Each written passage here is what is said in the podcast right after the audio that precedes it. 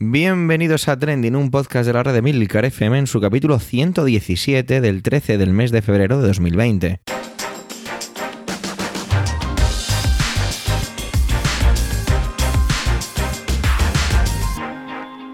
Trending es un podcast sobre lo que pasa, sobre lo que ocurre, sobre las noticias que pueblan las redes sociales. Todo ello con opinión y siempre con ánimo de compartir. Por ello somos varias voces, aunque yo, Javier Soler, haga de presentador. Trending es tu podcast de noticias semanal. Adelante. Bueno, jueves 13 de febrero, un día antes de la explosión del amor que patrocina esta sociedad de consumo. Recordar, por favor, que hasta mañana no podéis expresar lo enamorados que estáis, no podéis enseñarlo. Y aquellos que mañana nadamos contracorriente o que simplemente demostramos nuestro amor todos los días o no tenemos pareja, pues bueno, seguiremos viviendo, soportando la cascada de corazones y de rosa por todas partes. No voy a desviarme más, simplemente que disfrutéis de San Valentín y de todo lo que trae. Manuel ha estado ausente y la verdad es que se nota y se le echa de menos. Siempre es un placer poder oír sus intervenciones. En esta ocasión ha vuelto y lo hace hablando del recientemente desaparecido cineasta José Luis Cuerda, todo un símbolo del celuloide español. Así que vamos con él y su intervención. Adelante, Manuel.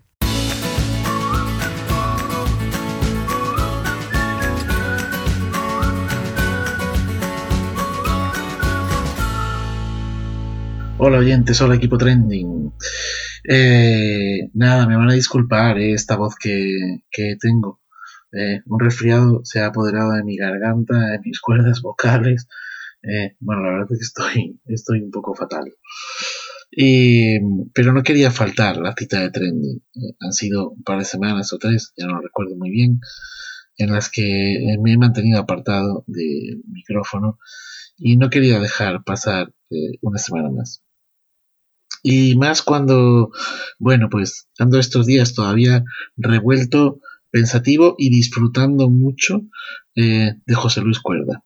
José Luis Cuerda se nos fue, se nos fue la semana pasada. Eh, y bueno, la verdad es que para, para muchos, para mí incluido, pues fue una un mazazo, ¿no? Cada vez que ocurre algo de esto siempre pienso que se nos están yendo los grandes, se nos están yendo los referentes. Evidentemente eh, eh, tendremos nuevos referentes, ¿no? O hay nuevos referentes. Lo que pasa es que no, no termino de verlos claros. De verlos claros. Bueno, José Luis Cuerda es de sobra conocido y mm, hacer aquí un, panegírico sobre él pues sería un poco absurdo. Sí que me gustaría que mis palabras pues sirviesen un poco de homenaje, eh, de reconocimiento o casi pues una especie de despedida de este eh, personaje tan interesante, de este creador tan bueno eh, con esa ironía, con ese humor, con ese sarcasmo. José Luis Cuerda es eh, uno de los grandes, grandes del cine español, pero no solamente del cine, yo creo que también de la cultura española, eh, de la tierra, de su Albacete, de su Galicia, bueno, pues de esos esos ambientes en los que él ha estado, se ha criado y en los que se ha movido. José Luis Cuerda nos dejó películas absolutamente maravillosas, ¿no? Y personajes absolutamente maravillosos, como el bandido Fendetestas, por ejemplo, en, El Bosque Animado. Eh, yo me enamoré totalmente de la película de eh, la lengua de las mariposas, que no, me salía ahora, de la lengua de las mariposas, ¿no? Sí que es cierto que la lengua de las mariposas es, una obra eh, basada en una novela de Manuel Rivas, eh, un cuento de Manuel Rivas, pero él la lleva a su máxima eh, expresión y bueno, es una película absolutamente maravillosa. Los girasoles ciegos, pues pasa tres cuartos de lo mismo, ¿no? Y quizá esa obra por la que va a ser recordado, pues es Amanece que no es poco. A finales de 2018 se estrenó tiempo después, era como la secuela, ¿no? De Amanece que no es poco, en la que estaba, en la que él también eh, tenía una participación bastante grande, el guion era suyo. No recuerdo ahora mismo si Rafa Kona, que ha estado presente en muchas de las películas y producciones que, ha llevado a cabo, estaba también ahí en esa película ahora mismo. Eh, bueno, sea como sea, el caso es que se hizo esa secuela. A mí particularmente me pareció que tiene momentos eh, muy buenos, muy, muy buenos, pero que, bueno, pues que quizás se notaba cierto cansancio ya en, la figura de, o en la creatividad de cuerda pero no quería hablar de tiempo después. El caso es que con el motivo del estreno de tiempo después, eh, la radio pública, Radio 3, el programa Hoy Empieza Todo, invitó a una serie de eh, jóvenes de Millennium a ver la película de eh, amanece que no es poco, ¿no?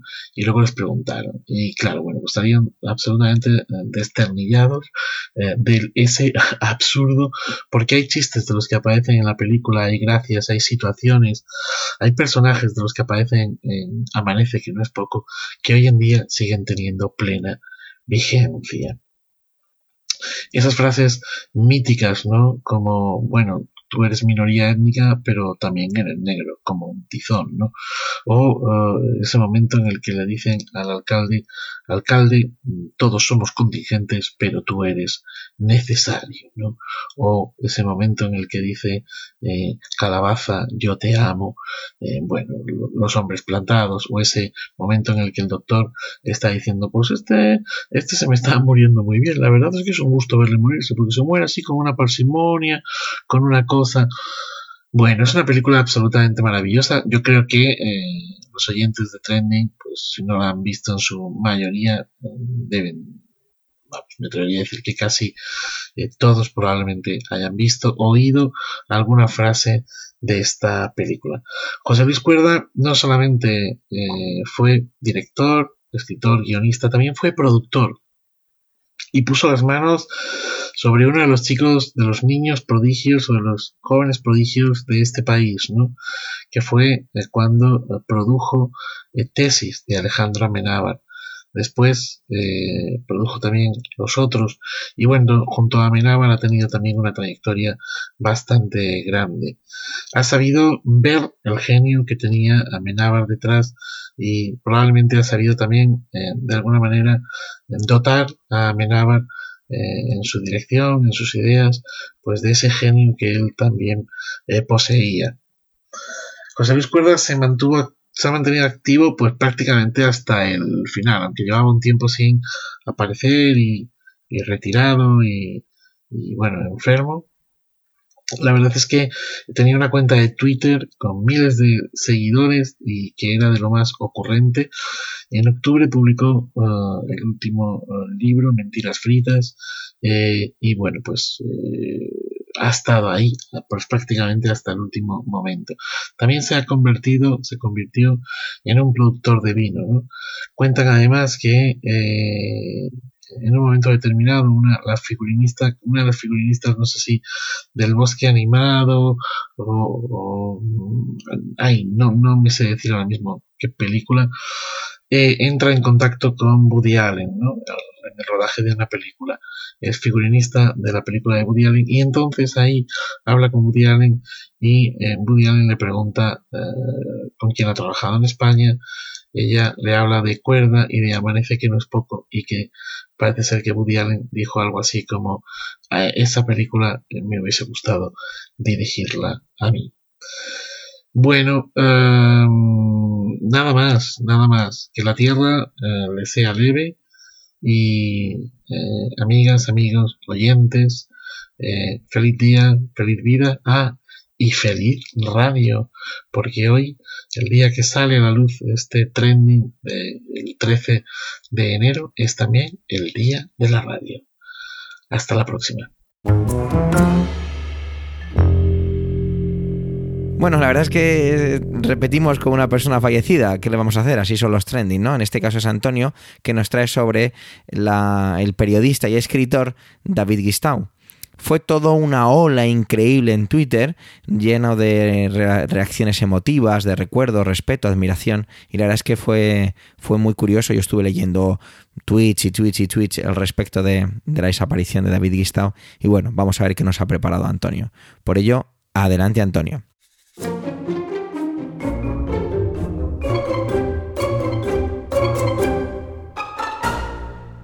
Saludos, soy Antonio Rentero del podcast Preestreno y esta semana en Trending eh, no voy a hablaros ni de cine ni de series de televisión. Os voy a hablar de David Gistau. David Gistau es un periodista que ha fallecido hace muy pocos días. Eh, tenía 49 años. Esto quizá también hace que me haya sentido especialmente conmovido, porque a fin de cuentas te parece que alguien se va muy pronto cuando tiene los mismos años que tú. Pero a mí y a mucha gente nos ha tocado especialmente de cerca y con gran profundidad la pérdida de este, me atrevería a calificarlo de titán de las letras españolas, más que nada porque se corrobora esa opinión mía al leer y escuchar lo que muchos han dicho de él. David Gistau es alguien que ha hecho del, uso de nuestro lenguaje una herramienta de las que además de transmitir información, conocimiento, opinión, formación incluso, ha sido capaz de transmitirnos una forma de vivir, una forma de afrontar la vida con rigor, con independencia, sin casarse con nadie. Él mismo explicaba en alguna ocasión que cuando alguien, alguien poderoso, algún político, algún eh, alto mando, de cualquiera de las instancias sociales y económicas que nos gobiernan en la sombra se le acercaba, le invitaban a, un acto o tenía alguna aproximación, su respuesta era al día siguiente o a los dos días mm, lo que él llamaba un columnazo, es decir, publicar una tribuna, una columna, un artículo de opinión en el que le, arreaba un garrotazo y, lo dejaba temblando. Y cuando esa persona, que con su mejor voluntad se había aproximado a él sin buscar necesariamente nada a cambio, se encontraba con esa respuesta y le preguntaba, bueno, pero ¿a qué viene esto? David Gistau decía, eh, estaba empezando a tener la sensación de que me sentía demasiado cerca del poder. Hasta ese punto trataba de alejarse de la influencia de los poderosos para mantener ese rigor y, ese criterio que han hecho que muchos envidiáramos no solo lo que hacía y lo que pensaba, sino cómo vivía.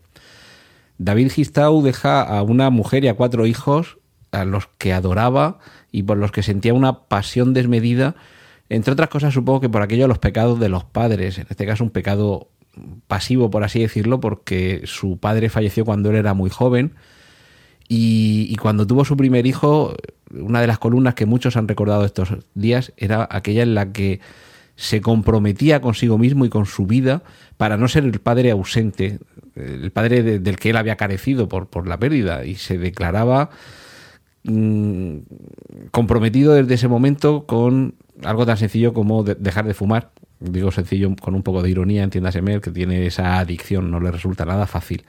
Como una forma de, combatir la amenaza de la salud que puede hacer que un padre se vaya demasiado pronto de la vida de su hijo. Ese dolor de la orfandad que te hace a lo mejor crecer de golpe o más de la cuenta o saltándote unas etapas que puedan ser necesarias y que en su caso, ya digo, le han convertido en alguien, en, un referente de la, de la prensa escrita, con frases certeras, como directos a la mandíbula, no en vano, y ahora me detendré en este aspecto, el boxeo era una de sus grandes pasiones, pero dejándonos muy cercano a gente de, y esto entendedme que no es una exageración propia de, un admirador, de alguien que le hubiera gustado ser, eh, aunque hubiera sido una milésima parte como era David Gistau, y, que, que, hay mucha gente que ha que que, le conocía, que eran amigos, compañeros de profesión y que ha compartido años, no de admiración o de lectura como puedo haber hecho yo, o de escuchar eh, sus palabras, sus opiniones en, la, radio, en tertulias, sino gente que ha compartido con él las batallas importantes de la vida y señalaban la, magnitud de David Gistau. Se hace, se hace duro despedir a alguien que, que te vacía mm, tener un poco la certeza de que asistías a la evolución, al crecimiento, al desarrollo de un nombre que seguramente haría historia en, la literatura y en el periodismo español. Es casi como si la generación que faltaba entre, entre Umbral, que ya nos ha dejado, gente como Oneto, que también nos ha dejado recientemente, o Raúl del Pozo, que, en fin, le deseo muchos años de vida, pero en fin, es una persona que tiene, que es mayor, que tiene unos años, la biología es lo que tiene, y me imagino que, tardaremos no demasiado tiempo en echarle de menos. Pero ver que esa generación nos iba abandonando, pero que había repuesto, en el caso de David Gistau, Manuel Javois, Rubén Amón, Juan Soto Ibar, mm, que además es paisano, es de aquí de, de la región de Murcia. Gente que con una juventud casi insolente, por ejemplo, en el caso de, Juan Soto Ibars, pero ya con una madurez que les asienta, como puede ser el caso de, Amón, Javois o Gistau, te hacían asistir a un periodismo que identificabas con el pasado, con esos columnistas, esos grandes nombres que te, rememoran a Julio Camba y, monumentos auténticos a la forma de escribir como puede ser Larra, es decir, alguien que, que trasciende la mera traslación de información, alguien que es capaz de generar mm, no ya opinión, mm, sino por lo menos sentido crítico, alguien que es capaz de crear arte, porque la contundencia del uso de, las palabras en sus textos, en sus columnas, te hacen disfrutar. Yo, en el caso de Paco Umbral, sus novelas, no he leído muchas, pero las pocas que he leído no me han parecido, o a mí por lo menos no me han arrebatado, pero como columnista era irrepetible. Y tener la sensación de que compartes un tiempo vital con gente como David Gistau, te hace, te hace sentir que, formas parte de la historia, aunque sea como espectador en directo. No ya tanto leyéndole, que también, sino escuchándole. Yo mm, llegué a David Gistau más que nada a través de la radio, escuchándole en programas como, bueno, mucho más tarde, en, en aquel germen de la cultureta, e, esa sección inicial, posteriormente programa, que en Onda Cero condujo en su momento Carlos Alsina, hoy Rubén Amón, y que me parece imprescindible para toda persona que tenga un mínimo de sensibilidad intelectual o cultural. Y saber que había alguien capaz de expresarse como él y capaz de hacerte crecer al leerle y al escucharle y de abrirte eh, la, ventana a mundos nuevos y en, cierto, en cierta forma conformar la, manera en la que tú entiendes el mundo de, con, esa, con ese arrebato de independencia, con esa, con esa voluntad de explicar las cosas bien y con me he referido antes al golpe certero que había en sus palabras. Gistau era un completo enamorado, entre otras cosas, además del, fútbol, por ejemplo, del boxeo. Ese, ese ámbito en el que la civilización y la barbarie se encuentran porque tenemos el pacto tácito, y me perdonáis el, lenguaje de, inflarnos a hostias, pero como caballeros, que eso quizá en los últimos tiempos haya perdido y también ahí haya que hacer un, un ejercicio de nostalgia de pensar que, que, ya no se suben dos señores en calzoncillos al ring a, darse puñetazos como hace 50 o 70 o 125 años, pero sigue teniendo una magia, una épica que ha trascendido, ha trascendido en la literatura y por eso también me refería a Hemingway y David Gistau pertenecía a esa escuela. Es duro que en, en ocasiones tu propia pasión pueda acabar contigo y entiéndaseme bien lo que voy a explicar ahora. David Gistau practicaba el boxeo de manera amateur, iba a un gimnasio cerca de su casa y, practicaba, pues, como mucha gente hace al, cabo del día, eh, deportes de contacto, artes marciales o, boxeo. Y quizá haya sido eso lo que, lo que nos lo haya arrebatado, su, su pasión, precisamente en un calentamiento, no, no combatiendo, sino haciendo ejercicios previos sufrió hace unas semanas un derrame cerebral que le ha mantenido en, coma hasta que desgraciadamente ha fallecido. Y, se ha ido muy pronto, se ha ido muy joven, pero se ha ido haciendo lo que le gustaba, haciendo lo que le apasionaba. Y aunque sea muy duro, y me imagino que para los amigos y la familia debe ser devastador la, desolación de estos días, creo que podemos aprender que en muchas ocasiones gente que tenemos eh, cerca de nosotros, y que, y que se nos va demasiado pronto, que la, que la vida nos los arrebata de manera dolorosa, si por lo menos han estado haciendo lo que sabían hacer, lo que les apasionaba, lo que a los demás nos, nos llenaba compartir, como, aunque fuera como, como meros lectores o espectadores, y el último golpe que les ha dado la vida ha sido porque ellos se pusieron ahí a recibirlo, es el momento triste de perderlo, pero que sea el, momento de regocijo de saber que esa persona, como puede ser el caso de David Gistau, nos ha dejado una huella tremenda. Mm, es muy difícil eh, olvidarle y yo os recomiendo que si tenéis ocasión veáis los especiales en papel que han sacado el mundo y el ABC esta semana, conmemorando, con, con gente hablando de él y con ejemplos de sus textos para que si no lo conocíais, que, veáis la magnitud de la pérdida que, hemos tenido esta semana. Os invito a recuperar sus textos antiguos, muchísimos están, eh, están en internet, en columnas, algunas novelas. Y, entrevistas tanto las que ha hecho a él como las que le han hecho a él. Es una persona que merece mucho la pena conocerla, a mí me ha enriquecido mucho y de verdad de esas personas que no conoces, porque las personas famosas, digamos, normalmente no las conoces, a mí me ha dolido mucho perderle y, solo nos queda el, recuerdo de todo el legado que ha dejado para nosotros, toda, todas sus letras, todas sus palabras, todas sus frases en las que quizá se cumpla ese lema de su adorado Mohamed Ali, vuela como una abeja, perdón, vuela como una mariposa y golpea como una abeja. Pelea, chico, pelea.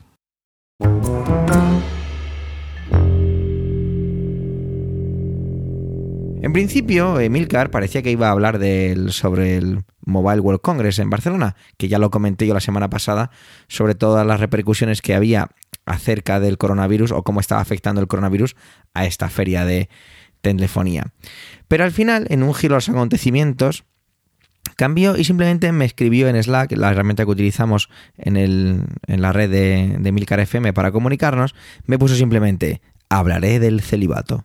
Así, sin nada más. Yo de hecho estuve esperando un rato a ver si me ponía algo más, pero no dijo nada. Así que bueno, queridos oyentes, vamos a ver de qué va todo esto.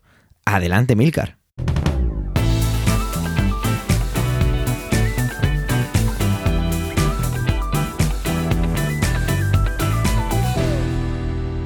La Iglesia evoluciona, pero le lleva siglos. Con esta sencilla frase, una profesora de filosofía del instituto me dejó claro lo que podía esperar y no esperar de mi querida y santa Madre Iglesia. Y la noticia de hoy me lo confirma una vez más.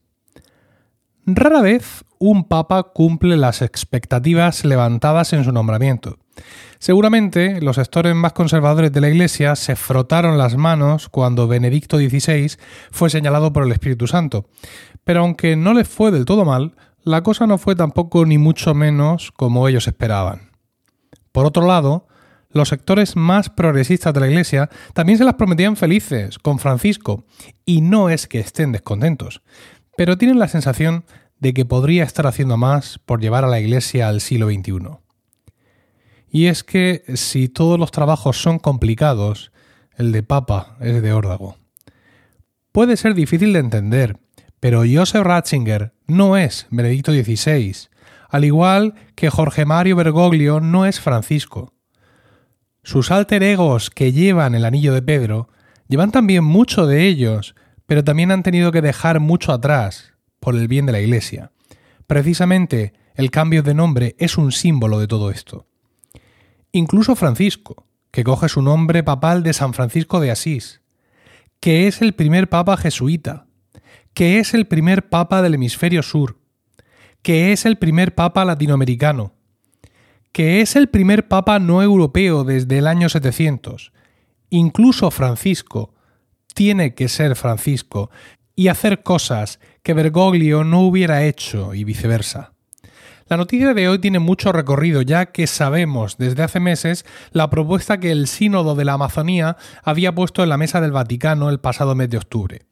Permitir la ordenación de hombres casados como sacerdotes en aquellas zonas más remotas y de más difícil evangelización. La exhortación apostólica Querida Amazonía, presentada hoy por el Vaticano, zanja la cuestión y soluciona el problema de las vocaciones pidiendo a los obispos que traten de mandar más sacerdotes a estas zonas queda también descartada la posibilidad de nombrar diáconos mujeres. Este tema ha supuesto incluso una supuesta fricción entre Francisco y el Papa emérito Benedicto XVI, al supuestamente publicar un libro junto al cardenal Robert Sara, en el que se abogaba por mantener las tradiciones eclesiásticas en este sentido. Según cita el país, el secretario personal de Benedicto XVI, George Geswain, se vio obligado a desmentir que el Papa emérito estuviese al corriente del asunto y hubiese dado su autorización para publicar sus textos y una introducción junto con los de Sara. También que hubiese accedido a que su firma apareciese en la portada como coautor. Algunos de los documentos aportados por Sara sugerían lo contrario, y Genswain ha sido apartado de sus principales funciones y destinado a otras labores en las últimas semanas. Robert Sara ocupa actualmente el cargo de prefecto para la Congregación de la Doctrina de la Fe, cargo que desempeñara Ratzinger durante el papado de Juan Pablo II y en el que fue sucedido por Gerhard Müller, otra voz siempre alerta con movimientos que puedan suponer un primer paso para abolir el celibato. desde que oí hablar de este tema en octubre, sabía que esto no llegaría a ninguna parte, y lo sabía por algo que rezo cada domingo cuando voy a misa, el credo, que en uno de sus versos dice, creo en la Iglesia que es una, santa, católica y apostólica. La Iglesia romana es una y lleva siglos en ese esfuerzo. Si en algún momento se aprueba alguna relajación del celibato, será para toda la Iglesia y no en función de las coordenadas en las que te encuentres. Aunque también hay que recordar que precisamente Benedicto XVI admitió una excepción al permitir que sacerdotes casados anglicanos formaran parte de la Iglesia Católica, algo que seguramente jamás hubiera aprobado Joseph Ratzinger.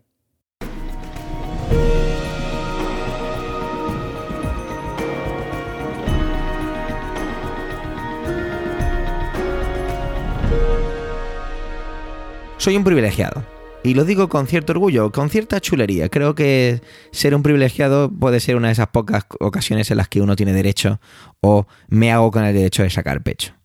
Y soy un privilegiado porque tengo todo lo que necesito y mucho más de lo que necesito. Estoy rodeado de personas que me quieren. Tengo, no sé, es que me siento así. Soy un privilegiado. Pero todo esto puede cambiar, ¿no? La vida pues creo que a veces la vida es lo que pasa mientras eh, esperamos a vivirla o que nos empeñamos en vivirla. No sé, no sé si me expreso correctamente o a lo mejor sois capaces de entender lo que quiero trasladar.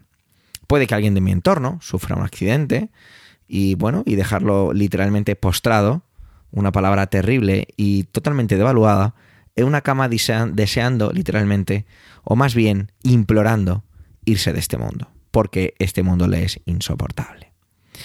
Este es un podcast de noticias y también de opinión, como digo siempre en la cabecera.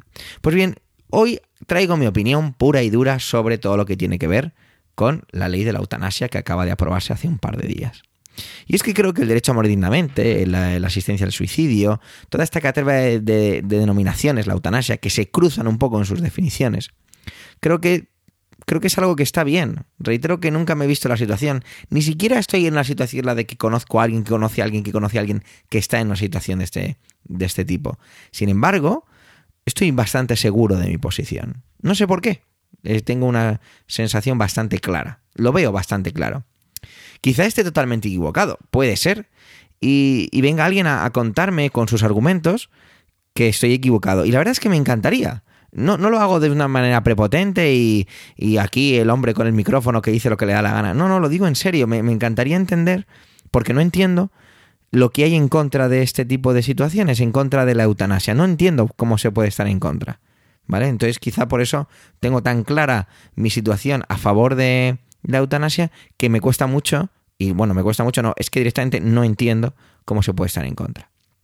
Como decía, el pasado martes se aprobó lo que llamamos coloquialmente la ley de eutanasia y dicen que fue un empeño del señor Sánchez, de nuestro actual presidente, que había visto ya frenada hasta en dos ocasiones esta ley por las situaciones em, políticas que se habían vivido anteriormente. Y por lo visto era algo como que tenía un empeño casi personal. He leído en varios medios esta afirmación. Bueno, la verdad es que no tenía ni idea de ello.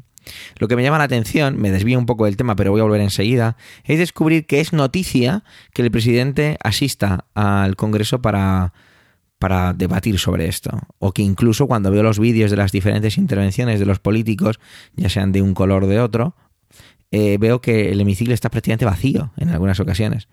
Me llama la atención. Bueno, no, perdón, no me llama la atención. Me parece una irresponsabilidad, pero bueno, me pregunto, ¿esta gente ficha como ahora nos tocar todos, ¿no? Lo de firmar o la huella y demás. Bueno, voy a volver, ¿vale? Voy a volver a la parte de la eutanasia. Decía que no entendía los argumentos en contra, no entiendo los argumentos en contra, y voy a centrarme en un par de frases muy amarillas que han dicho algunos de, la, de los congresistas en contra de la eutanasia, ¿no? Decir que es una ley homicida y que el Estado se convierte en una máquina de matar, pues es que no puedo más que decir que eso, que me parece un, una argumentación amarilla. Creo que no tiene mucho sentido decir esto. Pero bueno. Por otro lado, alegar que es una cuestión económica y de ahorro, Jobar, pues la verdad es que tampoco lo veo. No entiendo muy bien.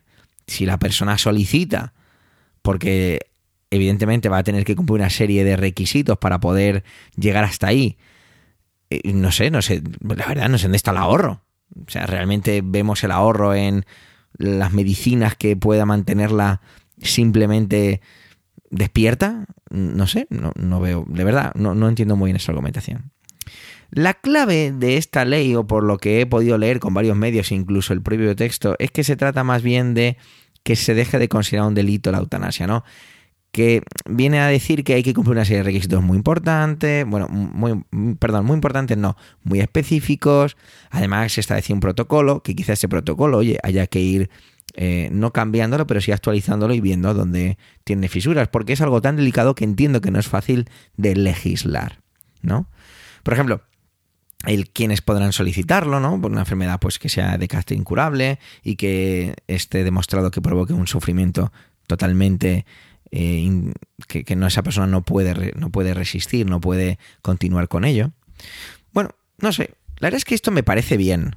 El dolor no, perdonar, ¿eh? me refiero a, que legislar. Creo que somos una sociedad lo suficientemente moderna, evolucionada, que, yo creo que, este, que normalizar este tipo de cosas es casi como un deber del Estado, ¿no? El proveer a los ciudadanos de mecanismos de control, la legislación, para su correcta aplicación, y por ello, pues la verdad es que hoy puedo decir que me siento contento de traer una noticia puramente política, la aplicación o la aprobación de una ley, y me siento bien o me siento feliz porque hacía mucho tiempo, bueno, costaría mucho encontrar en trending alguna noticia puramente de política nacional que me hace sentir bien y me hace reconciliarme con los mecanismos y los legisladores del Estado.